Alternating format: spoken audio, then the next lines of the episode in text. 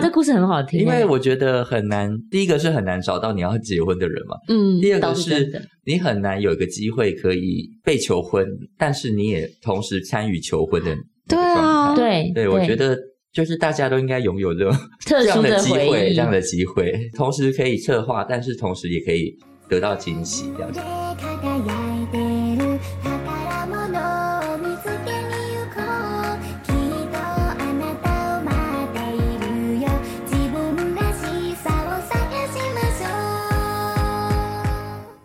欢迎收听本集的拼会聊聊。拼会聊聊是希望可以透过轻松聊天的方式，让大家更了解设计、创业，还有拼会，然后也提供大家对理想生活更多的想象。我是拼会的 AB。我是 Emily，好，Emily 回归了，上个 Emily 礼拜 回归了是代班代班主持人。今天呢很特别，是因为刚好拼会每一年都会做一个呃十月底很大的 LGBT 这个议题 support。大家十月底如果有在关注相关这个领域的听众朋友，应该都会知道说，台北都会办一个很大的同志游行。没错，嗯，那很高兴，因为去年是疫情的关系，所以他停办了一个对，线下的没有办法在线下跟大家见面。对，然后今年终于又可以再办了，我相信如果会去参与的人都很期待。那因为 Pinko 其实一直很关心这样子的议题，也包含了不管是我们的消费者很支持，也包含了这个设计师的社群里面，其实也有很多是这样子相关的族群或是朋友们。所以去年在没有办法参与就是线下这样盛大盛事的时候，我们做了一些线上的小小的改变。其中呢，如果大家有印象的话，我们有一篇设计制的文章，专访了一个新婚夫妇，今天两位都在，是一气一花的设计师袁，嗨，大家好，我是袁。还有她的老公莫乐。嗨，大家好，欢迎你我是莫乐。们，欢迎新婚一周年快乐！哎、我没有想到上次的访谈会有续集。哎，我觉得这个联动很好，嗯还可以刚好庆祝他们周年。对啊，有有周年吗？很有人接近，要看这个？连载吗？我很，我们很关心啊。哎有多少人可以被连载到？对啊这机会很难得哎。而且我们参与了你们新婚呢、我们也觉得很荣幸对呀、啊。而且参与你们现在还可以一起手牵着手来参加我们这一次的录音。你们要跟大家分享一下，从去年到现在，这一年过得开心吗？嗯，我们开始进入婚姻之商了，这一定要聊的、啊。有没有什么问题？眼泪等一下流下来。我觉得我们从交往的时候就已经讲好说，哦，我们彼此是以结婚为前提，但哦。但那时候同婚根本还没还没通过。没关系啊，就是我们彼此对彼此的承诺，对有一个目标的感觉，嗯所以后来同婚通过之后，我们就有另外一个点，就是他说他要在三十二岁以前结婚，哦。原因为什么是三十二？哦，因为那个算命师说我三十二岁要结婚，哎、但是我吓到哎、没想到三十二岁同婚也通过，我才能结哦婚、对啊，耶是不是很准？真的很准耶欸！联络电话在下面，工商服务，说明是救了全台湾的想结婚的同志真的朋友们，吓到了，真的。我们一开始就以这个目标前进，嗯所以到了三十二岁的时候，之前就我们互相求婚这件事情我。想多听求婚的细节。居然 是互相求婚，原本是我策划，前年就是圣诞节，我好想说好啊，就是用一个诈骗的方法邀请朋友们来那个我们家里交换礼物，嗯然后就在交换礼物的情况下面就跟他求婚，哦，哎，我鸡皮疙瘩哎，好好。哦就是觉得啊好像很顺理成章，嗯就是把大家邀请来也不会尴尬，嗯也不会让他也发现不会起。疑。殊不知接下来你要讲了吧？怎么怎样？你戳破那个惊喜吗？对我戳破了那个惊喜你，怎么会发现？因为我们共用一台电脑，这能说什么？剧情也太老派了吧！所以我因为我本身是拍片的，就是电影幕后，所以我用电脑的时候，我们登录赖就发现，诶，他的赖没有关，但我没有想看什么，因为我急着要用其他事情，但我发现他联络了我一个演员朋友的经纪人，嗯，我想说，诶，他们平常不会见面，也不会聊天，很奇怪，所以我就我就点进去看了一下，点进去就看到上面有有我演员朋友双手合十的一个影片，但我没有点开。下一句是说，哇，恭喜你们，祝你们幸福。我就想说，哦该不会要求婚了吧？我就立刻关掉。可是我因为我脑袋转得很快，我就想说，OK，他不会剪影片，那他如果要请朋友录影片的话，他一定会找人来剪。我就你是柯南吗？对啊，你办起案嘞我。就开始办案，我就打电话给会剪其实片的朋友。心里还是很 care 吧，很想知道到底他会要这影片干嘛。因为我我觉得一定就求婚了，嗯因为你就算前面啊三十二岁快到啦，那一列的线索连起来，就觉得歹徒只有一个。但你总会想要一一直挖下去啊，你不会想要有惊喜？对呀、你为什么不觉得到此为止？就就算了，我静静就当做没等。看到我想要先搞搞清楚，因为我不喜欢事情就是模模糊糊的，哦。所以我就自己发现人家，人家没有要模模糊糊，人家没有要让你 比较。也是也是哎，对不起，对不起大家。所以我就打给我朋友，我就问他说：“袁是不是要请你剪影片？”他说：“哎，对啊。”我说 他有结巴吗？他他就因为他也是很不喜欢模糊的人，他就想说啊，反正都被发现，还要骗太麻烦，他就说对啊，他要求婚，天哪，天哪，这朋友也太暴雷了吧！所以我想 OK 好，我另外又想到一件事，如果他要找人家做戒指的话，他一定会找我们一个做精工的朋友，你想好快哦。所以我就打给精工的朋友。本完全马上连起来。对啊，我就打给做精工的朋友，问他说：“哎，是不是有请你做戒指？”他说：“干干。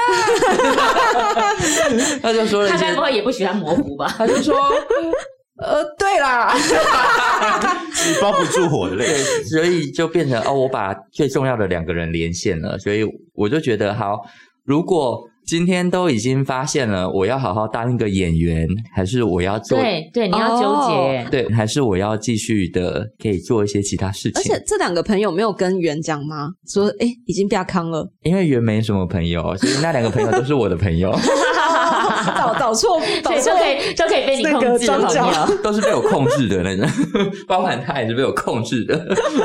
所以到后面的时候，我就请我做戒指的朋友帮我做另外一只求婚戒指。哦呃，因为他原本只有做一只，所以我就请他帮我再做一只求婚戒指，然后我也录了另外一段影片，我们就把它处理完。但当天来的朋友大概有二十到三十位，哇，好多人哦。但只有三个人知道，那他们嗯各、各司其职，就一个人是负责，因为我们结果这你有是听到他反客计中计耶为主吗？对啊，这也是我。所以原他就一样照着我们的就是交换礼物的形式来做，那交换礼物，我抽到礼物的人，嗯。不管是谁，都会换成他准备的礼物，哦，所以里面就是一个 USB，然后他就用这个 USB 代表，就里面有影片，我们就投求婚影片出来。嗯是是是圆的影片还是是你准备的影他的片？哦就是我准备了所有的朋友恭喜我们的影片，然后还有我自己呃的一段话。之后接下来我就把那段话讲完，哭的痛哭流涕的时候，他就跟我说呃，我说我觉得你还没准备好，你还没有到我目前想的那个样子。哇，塞，那你当下是不是噔噔，噔噔，：“我有哎、我当下应该傻眼傻眼啊，一定傻眼啊！然后什么意思？所有的朋友也傻眼了，这样对，全部人都傻眼。然后我全部人都说不要哭，没事没事没事，大家赶快吃东西。全部这样人心里都在那那三十秒都要转，要怎么安慰他？好难哦。而且还因为我们在交换礼物嘛，嗯所以那些朋友就说：“嗯啊，我们来继续交换礼物，没关系啊。刚刚交换礼物到谁？到莫了啊，没关系，我们换下一个。”然后就，哎，你们也不小心整到了朋友哎好。好笑哦。但我就进去里面嗯换衣服，然后等就是里外面，因为我希望外面是有一点那个尴尬的氛围，是到大概至少有三到五分钟这么久。哇我塞！希望让他们体验这个有趣的时刻。等一下，那你那段时间三到五分钟你怎么办？我想哎，狂哭吗哦我一开始是也谢谢大家 来到这个场合，就是先把自己有个台阶下场，就是我还是有做好这个 part 这样子，然后他才突然换西装出来。我我有时候我先放我，我就突然投我的影片出来，哦问大家惊不惊喜，意不意外。然后等我的影片完了之后，我再出来跟他求婚，这样。天哪，你真是塞如喜三温暖呢！超级我真的 我现在段腋下都还流汗。这一段听众可以学起来，我觉得好有巧思哦，很。好听呢，这个故事。对啊，这故事很好听欸，因为我觉得很难，第一个是很难找到你要结婚的人嘛，嗯第二个是你很难有一个机会可以被求婚，但是你也同时参与求婚的对啊。对对，我觉得就是大家都应该拥有这种 特殊这样的机会，这样的机会，同时可以策划，但是同时也可以得到惊喜这样子，因为我自己有忍住。他全部的影片我都没有看，所以当下哦我看的影片也是我第一次得到的回馈跟大家的祝福。嗯，你也是很真实的反应，我就但你还是很狠心的啊，你还讲的那一是继续演句话下去哎。因为我原本的剧本就是想说，哦，我要在看完影片之后大发飙，我想让大家就是更傻眼。但因为我我看到影片太感动，所以我哭到一个不行，我觉得情绪不连贯，就 你有发现他中间置入了职业病吗好？专业，所以就觉得啊不行，那我要换另外一个讲法。所以我我出来的时候跟他讲说，我说你有一件事情还没有准备好，那就是你准备要当我的老公了吗？然后就跟他求婚这样。哇塞！就我我还是有连贯我前面拒绝他的一个那你当下不就爆哭？有哎、我哭到不行。我们现在那个影片的范例，大家可以上网 YouTube 查。有有有有 很放在值得一看我要去看。这个情绪起伏，你你的那天的感想是什么？因为你是先被拒绝，而且众人面前，然后再神来一笔这个，哎，他完全没有想到他会变成，他也加入这个求婚的 planner 的角色吧？从第二个拒绝，我还可以有想法，因为第二个拒绝可能是我真的没有去达成他心目中想要的先生的状态。嗯，那我这个我还可以接受，我未来更努力就好了。那哦，天，没想到这好正向哦，就是过了十分钟，呃，过了五分钟，他又突然出现，我就是会那个情绪跳得太快，大。所以一直在爆哭这样子我。可以想象现场朋友应该哭成一片。那朋友们应该都听到你出来都大尖叫吧？对对啊因为我工作的关系，所以那天有来的也有很多演员朋友，嗯，嗯他们后来就握着我的手说：“莫乐真的太棒了，你让我就是可以享受到这种最临时的震撼。”他说：“因为他们当下真的傻眼，因为我们后来有要剪影片嘛，嗯，所以他其实求婚的时候有跟大家说，求婚的时候希望大家都录影。啊，嗯所以我的影片呢全部的影片都到了我拒绝之后，就立刻都慌乱的不见了，因为我安排了三个，我安排了三个人，因为那三个就是剪片的人嘛，然后还有戒指的，还有另外一个是控场的，嗯，他要在我进去换衣服的时候，让大家不要往里面冲，因为怕有一些人想进来找我、或安慰我或什么，对，所以他们我就说有一个控场的，他说控场的时候你要顺便帮我录大家的状态，因为大家一定不会录拒绝以后的影片。结果有一个演员朋友，他有录完拒绝后面的影片，我就很嗯好奇说，哎、为什么我拒绝之后你还会继续录影？嗯他说因为太尴尬了，他不想跟任何人对到眼，所以他就一直看手机。然后反而成为我另外一个素材，我觉得非常的好。心情，嗯因为跟跟他对到也不对，安慰也不对然，后你跟其他朋友对到眼，呃就现在也不知道该怎么办。就？只好假装去去录哇，这换礼物的 party 真好玩，好好笑！哎、你们的求婚好精彩哦！这一定是令你印象深刻。我到现在看还是、嗯、破音，我到现在看还是会哭哎，所以其实不太敢自己私下再额外点开。哎、我真的觉得你们哦可以每隔几年拿出来，这是一定很有趣，嗯很棒的回忆。啊，可是我很害怕，就是我某一次点开，我突然不哭了，那个我比较害怕。哦，没有，你要想，你突然不哭了，代表你已经升华了，嗯，就是你更稳重了。哦啊，加上老实说，嗯，一个影片看十遍以后，也能也就不哭了。也没这么多眼泪吧？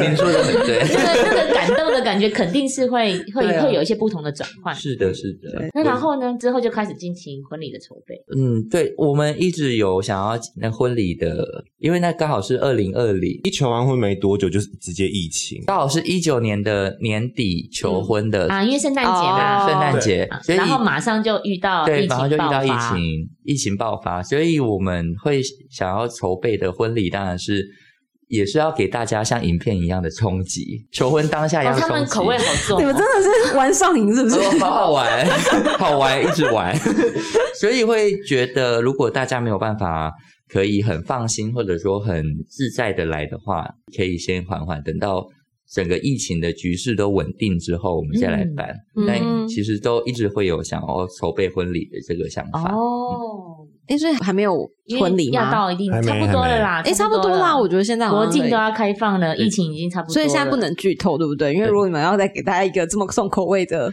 我是说没有理由可以不办婚礼的。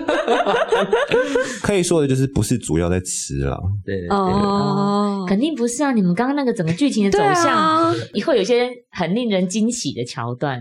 我会说是一一场秀啦。简直是花一个你知道包个红包钱，但给人家买了一个那个沉浸式剧场的门票。对，没错。而且他们都是演员之一，在不知情的情况之下，包我们买门票好不好？好 好好，没问题，没问题我想买，票。没问题，我想买没问票题。链 接也在底下。直接先开一个员公众都可以买票，是不是？大家今天听到这一集的有兴趣哈，那个一气一花的设计馆注意一下，是不是突然间会他们会上架一个就是沉浸式婚礼沉？浸式婚礼体验的商品，欢迎大家可以下载链接。但里面可能没有什么细节，只有四个字：物超所值。好贵哦，这样 烧得大家痒痒的，都想参加。没错，好，那我还是想要聊一下，就是你们这样一年了，婚姻生活有没有什么跟你们原本想象不一样？就是毕竟开场这么刺激，那之后呢？，通常很有火花的开始，之后一定会朴实无华的日常就还是要回到日常你还是嘛对，没错。会回到一个现实面，就是在婚姻前你可能没有想过的一些很细节的价值观，嗯，例如挤牙膏，比如说本来是 A A 制的，嗯那是不啊是进入婚姻需要有共同财产，然哦，后一些共同的好实际的很实际必须要的，因为我觉得那个才是长久的一个稳健的一道路，其中一对条。那再来还有什么？比如说家事的分工，你在大部做分我在做，但我不喜欢晾衣服，他会帮我处理，哦因为我很喜欢整理啦。我要申诉，嗯，因为他很喜欢我就说他们一定有需要婚姻智商吧？我们现在开始开启了是不是开开始了开始，我等下也付一些费用给你们。我觉得主要是因为我了解他的一个状态，他很喜欢整理。例如他喜欢折衣服，因为他以以前有在精品店工作过，所以他有一个嗯折的很像豆腐块那种职业病。对，包含如果我要去外地拍片啊什么，他都会帮我把衣服就整理好。嗯，你打开你都会有点舍不得穿其他衣服，因为整理的看起来太工整很像在了。柜上的陈列，对，所以前面他也会跟我讲说，哎，我可以练习那个折法，可是毕竟刚学习，可能就会有一点那样脚歪掉啊，或者什么，他就会说，哦，不是那样，不是那样，也没有责怪哦，而不是那样，说你再折一次，我再再折了一次，他说，哦，好。可是你回头的时候，就发现他把那个衣服打开重新 折，就是你去逛街的时候摸一下，店员会再回头回来整理那个对。所以我就是那种，对，所以我就觉得说，那不要浪费时间，那衣服都给他折就好了。嗯那他不喜欢做的事情我来做，他比较不喜欢洗碗啊、晒衣服，那就我去做其他事情，因为、哦我今天这分工很好，蛮好。的，因为我不想要就是浪费时间。嗯呃，我觉得如果他会觉得我我处理的不够好的话，那干脆让他一次做完，然后我去做他不想做的事，这样就好了。嗯哎，每对夫妻如果都有他们这样的心态，吵架率可能会降低百分之五十，因为互相去挑自己喜欢不喜欢，然后互相搭配，但这也要配的刚刚好，万一两个人都喜欢洗碗，所以他们是绝配啊。但我有点好奇，你们在结婚之前是有先一起住吗？还是说是结婚之后有一个比较大的生活上的改变？有诶、结婚前我们就一起居住，而且就是两个人挤在单人床。嗯，对，那现在很？可怜，不会啊，听起来很浪漫呢，它怎么是浪漫？就怎么样都得抱在一起睡，啊因为空间不够。对，而且刚开始好像那个我租的房间还没有冷气，嗯，所以就是天哪夏天的时候真的抱在一起睡，然后，很精彩，非常精彩。然后加上我以前住的是那种嵌入式的那种家具。啊，呃系统柜型的系，统对系统型的，而且他那个房间好像原本是给小朋友睡的，所以他的那个高度只有一百八，然后又要两个人一起挤在那边。塞 可是现在有时候会怀念那个时期，嗯因为哦所以你们搬家了我们搬家了，我们现在对双人床床，嗯所以就没有没有以前这样这么拥挤，对，没有那么拥挤。有时候会就是会想念那个时间，因为你不管什么时候要睡觉，就对方一定会知道，而且嗯就一定要就是靠很近这样睡觉。还有醒来也会知哦道这样子。对，现在就没有，呃，可能最大的差别就真的没有了。就双人床改变人很多，才一年而已，这样需要担心一下吗？有有睡眠品质应该比较好啦。对，睡眠品质好很多。然后我觉得也有一个婚后觉得很重要的一个点，就是希望大家在那个租房子的时候哈，嗯。都可以找到有另外一个房间的。啊。因为有时候情绪来的时候，或者你就单纯想要一个人，嗯。想想一些事情，或者你想要晚睡的时候，你就不会影响到对方。嗯嗯呃，你还是可以保有自己的思考跟生活模式，在不会影响到对方的状况下，就可以在另外一个房间来处理。因为嗯我是很需要个人空间跟个人时间的人，所以我都会趁他睡着的时候，可能就去外面耍废啊，划手机也好，嗯然后嗯看影片也好，就是会享受一下一个人的时光，然后处理一些事情，嗯，然后嗯再去房间睡觉这样子。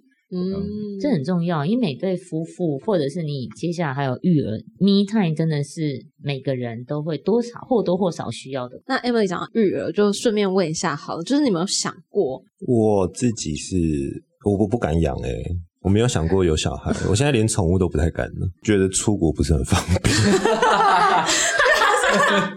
你知道现在有宠物旅馆吗？我知道有宠物旅馆，就是好。其实我我我一方面考虑的蛮现实的，是因为这个小孩，我是一个比较希望可以掌握小孩周遭的一个家长，我自己幻想那个情境，哦所以呃，如果我今天对于他的身份稍微比较特别一点，就是因为他的家长关系，那他今今天进入到学校的时候，那会不会对其他的小朋友会产生一些冲击？那这些懂冲击的心理因素的话，是我不可控的。嗯，或是他认识的一些周遭朋友，也是我不可控的，嗯也是不可预测的话，那当然就会花更多的经济也好，或是更多的心力也好，在照顾这个小孩。但我还觉得我自己还没有这么成熟到可以去面对这个小孩未来的发展性可能，所以就就先先打妹打妹这样子。哦，其实他是很母爱喷发的是很考量、很欸，责很负责责任在看这件事情对。那嗯我们想好奇，因为你们想想法在这件事情上一样吗？我觉得，因为像同志结婚这件事情，也是有一个争取的时间之后，我们才有这项权利的。嗯所以目前因为还没有可以领养，嗯还没有到合法化，所以我就没有先去往那么多去想。哦，因为我觉得时间到了之后，那件事情就会发生，就一切都靠嗯缘分。如果有机会的话，我是我觉得我可以当个很好的家长，但是我情绪起伏比较大，有时候会发疯，就可能要靠、哦要靠他，因为他是很稳的稳的人，嗯。他的情绪其实他有时候会问我说他是不是没什么情绪，嗯，然后我的话是有就可能看电影会大哭啊，然后出来就 就是又大生气，不知道在干嘛。好可爱哦。嗯。那我也想，我想要进入一个比较 personal 的问题，因为刚刚确实莫乐也有讲到，就是在没有合法之前，其实可能也会觉得说，好像不要先想这么多，因为可能我不知道是有一个期待，那如果万一不行，也会更难过之类的。嗯，嗯那所以其实回退到几年之前，同志在台湾要结婚这件事情，也是一个曾经有点好像遥不可及的一个状况。我也很好奇，是你们两位都有想过进入婚姻这件事情吗？在更早之前，在算命师叫你三十二岁结婚以前，对，我还是会想要迈入婚姻诶、那时候、就是无论几年后才会发生这件事情，但我终极目标就是想要迈入婚姻，是因为我对婚姻的一个，它也是一张纸，那对我来说，可能像是一个誓约，一个仪式感。那你当我把这个动作做完的时候，我会有一个。呃，记忆的脉络存在我的这个身体的载体里面。当我想到一年会有一刻是我跟他的日子的时候，嗯我会更在乎的是这个人陪伴我。另外一一个是，当我的身份我们不知道婚姻是什么，但我经过了这个婚姻通过的历史的时候，我可以更加深刻，结婚这件事情对于我们这样的身份的人来说，就很像是我求婚就跟他说过，我们见证这个历史，嗯。那我们一定要更珍惜这个历史，嗯。我们要好好的运用它，珍惜它，爱它，这样子。所以我，我就不会很轻易的说啊，今天不爽啊，怎样吵架就要离婚什么的。懂懂，对你是很成熟在看这件事，对，因为我觉得，当你得不到，你才珍惜嘛。嗯。那今天得到了，那你就是要好好保护这个系统。嗯。嗯。我我的话，我对于婚姻好像没有特别的一定要迈入或什么，但因为我跟袁在交往之前也有一个交往很蛮久的男朋友，嗯。所以当然大在交往到三年或四年之后，就会想说，哦，好像如果下一个身份跟下一个目标，那就是结婚，嗯。所以我对于结婚的想象一直都是不是结婚这件事情，而是我跟这个人的关系到底怎么样。如果我今天跟他关系是够稳健的，然后我们也相信彼此，那我一定是可以结婚的，就会往想要结婚的方向去。可是就比较不会是就一直在意说哦，同事到底是可以结婚还不能？因为我觉得还是以人为主。嗯当然，嗯我我的想法可能就是，我觉得结婚是一定会通过的，因为那是一个权利，而不是说是是一个别人赋予我们的哦，我们特赦给同事可以，但在我的心中是原本就应该是平等，所以我们才会争这么努力去争取。嗯所以，只是结婚在我心中是还是以我要看到那个人之后，我才会有这个想象，而不会像有一些朋友就从一开始就会觉得哦，我一定会结婚。哦，所以你还是把结婚当成是两个人关系迈入下一段的一种。对对对合适的人比较重要。对对对，所以就没有一直想着说我一定要结婚，我一定要结婚。嗯嗯嗯嗯，那我觉得很好，就是刚好真的遇到了，不管是什么性倾向的缘分，就是很困难呢、对啊，我觉得嗯。我蛮喜欢刚莫乐分享，就是不是要不要去挑战或者试用这个体制，嗯它一般应该本来就是一个每一个人在面对关系的时候可以选择的一种权利。是，但是最重要还是这个人，你想不想跟他进入这个阶段吧？他们两个好理性哦，跟刚刚整个求婚那个疯狂的桥段，突然进入一个不一样的层次。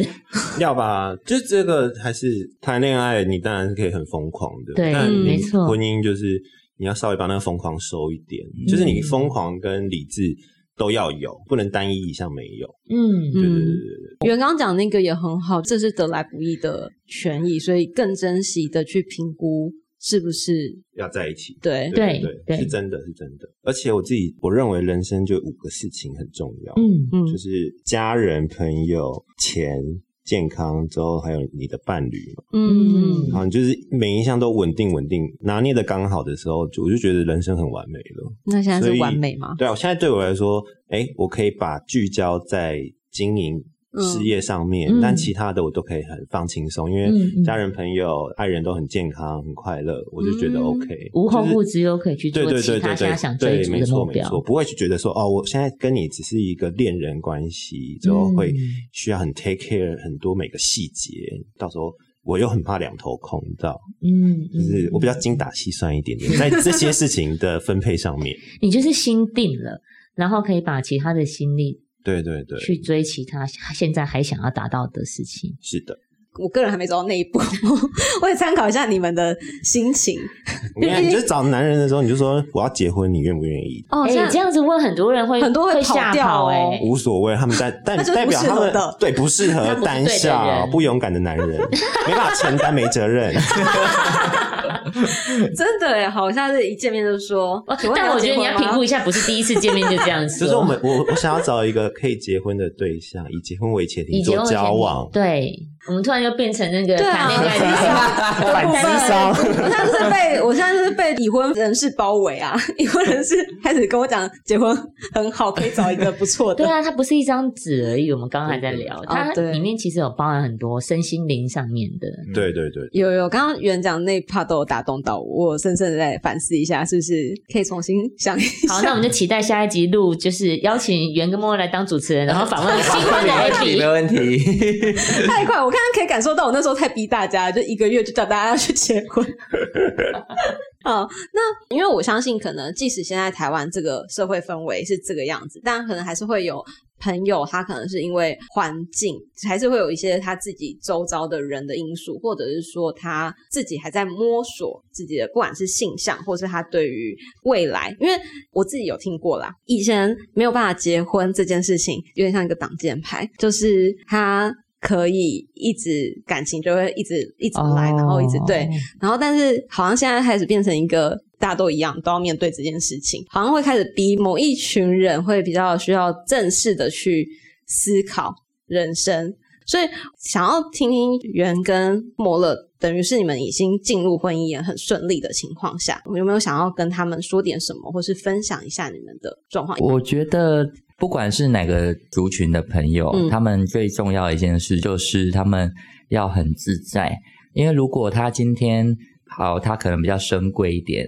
可是他真的要了解自己，他想要是什么，因为并不是每个人都很适合，就是像大辣辣的跟大家说我就是 gay 啊，嗯我就是差点讲一些器官的名字，我 就是我就是喜欢，呃，对，所以嗯他不适合这样的生活，他就可以照他的方式去过。对，因为我觉得他可能会去摇摆的，可能就是他还没有遇到下一个人，或他不知道怎么去认识新的朋友。但其实现在的交友软体啊，或者是朋友圈，其实那个东西扩展都很快。对嗯对啊，他只要认定自己的身份，那我相信他就不会有对于他呃，例如说现在社会很开放嗯的那种，他反而会应该要开心这件事情。嗯，对啊嗯我觉得有很多深贵的朋友，或者是他们就是不敢跟大家讲的，有一部分也是怕说自己是被排挤，或者说或是还贴标签对，还是对啊，会被贴标签的。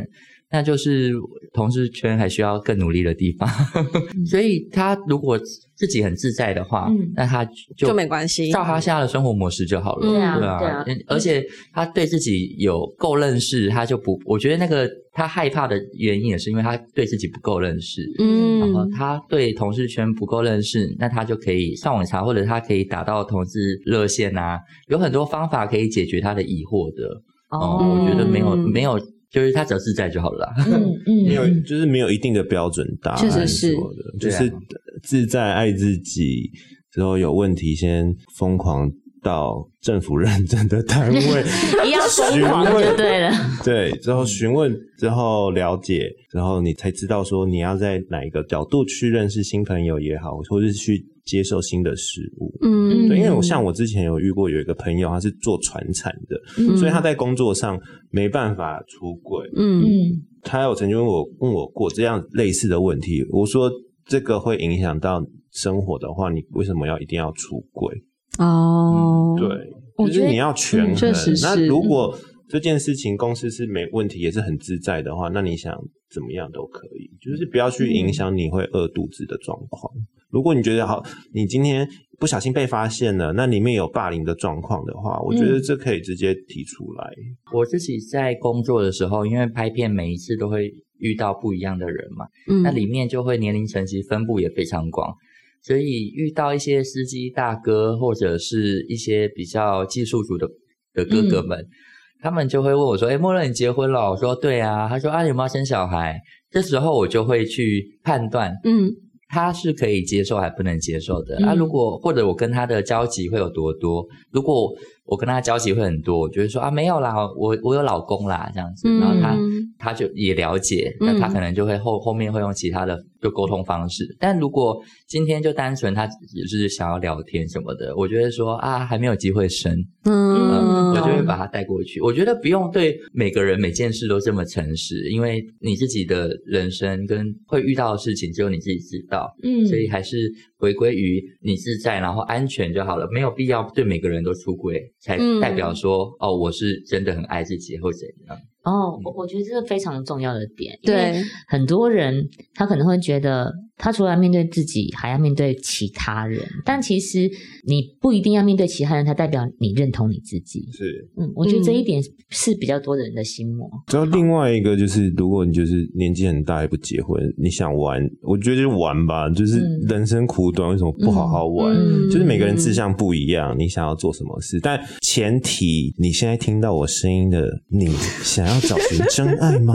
如果你想找寻真爱，你就要看清你的对象到底是不是一个爱玩的人，嗯你不要让自己受伤。我觉得保护自己是最重要的。你当你会保护自己的时候，你就知道对方会不会伤害你，他是一个爱玩的人什么的，就是避免让自己会有一些不好的状态。嗯产生，那你就要稍微理智一点，在这个情况上，那对方要怎么玩，我觉得是对方的生活态度。那你不见得是当你受伤的时候，你就要去批评这个人，嗯因为你当下一定是跟他很愉快的，你才会想要继续把这个情绪或是这样子的方式一直在你生活一直产生。嗯，对，所以这是要特别注意的地方。哦，我真的觉得好受。刚刚整整到好受用，就是不限于同性或是嗯异性，要我觉得这跟性别是没有没有关系的，因为其实如果换在异性讲的话，也是很多渣男渣女没有想要负责任啊 在更多感情更多，就是你那你要看你要陪他玩那么么久吗？就是，但我觉得刚刚别人，讲到一个很好，是在玩那个 moment，其实你也是 enjoy 的。对啊，那就大家要取舍你的底线，你的保护自己。嗯好，我们最后最后，因为这个节目我们应该是差不多会在同志游行的时候播出。好奇的是，哎，你们有参加过吗？跟今年会去吗？我从来都没参加过哎、哦，真的哦，哎，吓到了到，我唯一参加过的游行就是同婚的那个，啊那次就跟穆勒一起去。啊但如果是那种大家在那边穿的很华丽的，嗯哦，毕竟没有什么华丽的衣服，所以就没有走上街。但我必须说，去看也很好看呢、其实我看蛮多，就是电视上他们在播的，是其实都蛮精彩的。嗯，是真的但我自己是。我不知道这样讲好不好。其实我个人很怕同志集合在一起那种氛围，其实我自己会，哦我自己会怕啦。哦，会是算恐同吗？不确定，但就是大家聚集，的，大家聚集在一起，我会觉得啊，我我我可能只是人群恐惧症，对，有可能对对你没有特别喜欢群聚啦。对对，我没有特别喜欢群聚，但是尤其在这个新冠疫情，更 不喜欢，能待在家都待在家。没错 没错但只是，支持这样的事情，不一定要走到现场。对对对但是现场的确是有蛮多可以跟大家更多互动、更多交流的，就一样是每个人选择不同。而且还可以逛 Pinkoi 的彩虹市 yes，没。错。哦真的，我们线上线下都有哦，我没是不是付钱哦工商一下，我没付钱哦，原来很会做人而已。原来真的很厉害。真的。那最后的话，就是想要了解，比如说你们现在已经是婚姻生活了。然后应该有还很多人是同性，但是他还在观望，或者 LGBT 这个族群。那有没有期待，比如说我们社会氛围可以怎么做，或整个社会有什么方法会让人觉得哎更友善，或者是可以更支持？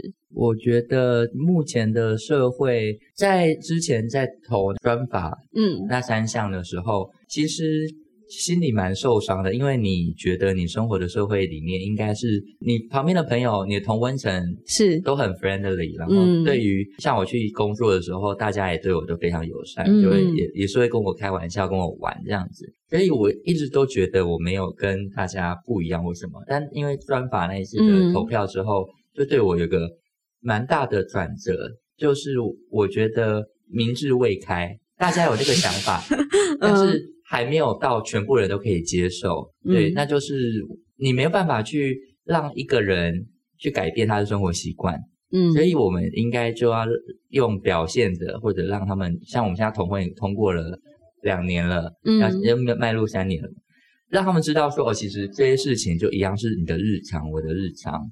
嗯所以我觉得目前就是继续往让同志可以更友善的方向前进就可以了。其他族群希望像，因为其实切越细问题就越多，每个人、嗯因为。毕竟那么多个人，大家都一定会想到自己的权利。那有有些可能是我没有想到或我没有讲到的，那也希望大家都可以得到一个平权的感觉。嗯对，但是最重要的，有可能我没有想到了，因为我就是同志，然后目前也已经可以结婚了。我觉得希望大家不只是对同志这件事情，而是对很多议题，有时候跟你的生活习惯不一样的时候，第一个想法不要是反对，是你可以去更了解他，了解他之后，你真的不喜欢，你可以反对，而不要很容易的受到一些字眼或者过往的情绪影响，因为有很多机会或你很多想法都是在你第一个就拒绝的状况下，你就错失掉很多体验，或者说可以更好的机会。嗯我希望大家就嗯是可以有和善，然后可以尝试看看不同的想法，在拒绝别人之前。嗯，好。我觉得今天的内容很精彩，很有笑精彩有泪。我我我觉得很棒的是有一些很轻松的一些他们 嗯新婚的小故事，但是其实针对这样的议题，还是都给予了很多我觉得很棒的建议，而且是不同的想法正。向的、很成熟的一些可以嗯思考的方向。嗯，我还是很谢谢今天就是渊还有就是莫乐来跟我们一起聊婚姻生活，还有各种面向。那小小工商一下，圆的设计馆是在 Pinkoi 上面的一气一花，有没有跟大家简单的介绍一下品牌？一气一花，当你听到 怎么自己突然就来了一期一花的设计馆的时候呢，我们会放的基本上都是课程，就是花艺课程为主的嗯教学。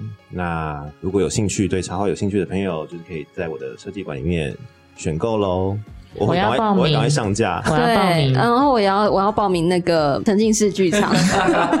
沉沉浸式这个会是近期上架，嗯，近期上架，大家大家要锁定哦。物超所值，好，今天谢谢好，谢谢，新欢愉快。谢谢。今天真的很谢谢袁跟穆乐的很精彩的分享，真的是有笑有泪。那也想要透过节目的最后一个时间来跟大家分享一下这几年 p i n k o 在呃性别平权啊，还有 LGBT 议题上面的，在各地可能大家没有看到的作为。嗯、第一个的话是我觉得大家可能比较知道的，我们刚刚有聊到的是 p i n k o 一直在每一年的同志大游行都会有参与彩虹市集这个活动，但可能不知道听众知道，更早期的时候，其实台湾在做这个婚姻平权的视线，还有法案争取的时候，其实 Pinko 也蛮早期就开始响应了。那我们是真的很希望爱是平等的，那这也是我们创办人很大的一个理念。也因此，我们借我们的力量，我们在亚洲有其他的团队，譬如说在香港、在日本，我们在这些地方还没有合法的情况下，我们也希望可以借由企业的角度跟责任去响应。所以在日本，我们也连续了两年参加了在西布亚，就是日本涉谷的这样子的彩虹游行的活动。那香港今年我们也会响应，就是台湾的这个。